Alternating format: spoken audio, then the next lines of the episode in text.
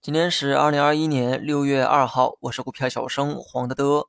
大盘六天前的高度啊，和今天一样，但不同的是五日线被指数跌破，这也意味着价格呢跌到了五天平均成本的下方。重复多遍的话，还得再重复一遍。五日线已经破了，那么大盘日线就该预期调整了。多么简单的技术分析，傻子也会，是不是？只可惜哈，傻子般的智慧谁都有，傻子般的坚持却少有。这就导致有些人呢，用傻子一样的天真想法，做着自认为神仙般的操作。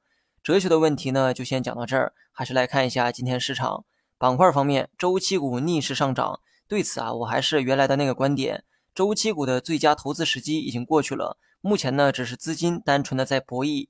这话听起来呢，可能像废话哈。钱是价格的直接推手，但钱为何要推价格，一定要想明白。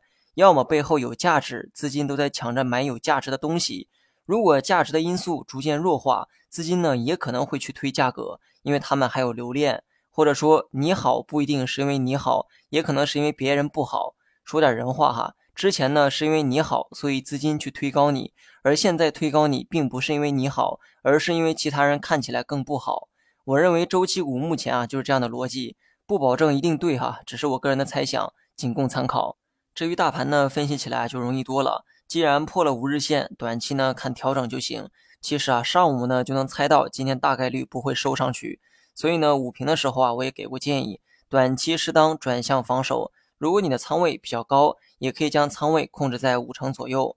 五月二十七号我已经减过一次仓，目前呢刚好是五成仓持有。市场呢没有给出更高的位置让我继续的去减，也罢哈。既然如此呢，那就继续等呗。大盘以何种方式调整还不清楚，可能是下破五日线，也可能是横盘震荡。空仓呢显得没必要，但一定要避免重仓，排除一些突发利好的因素。未来三到四天的周期，我们整体预期调整。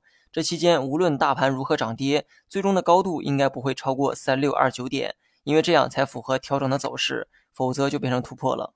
好了，以上全部内容，下期同一时间再见。Mm-hmm.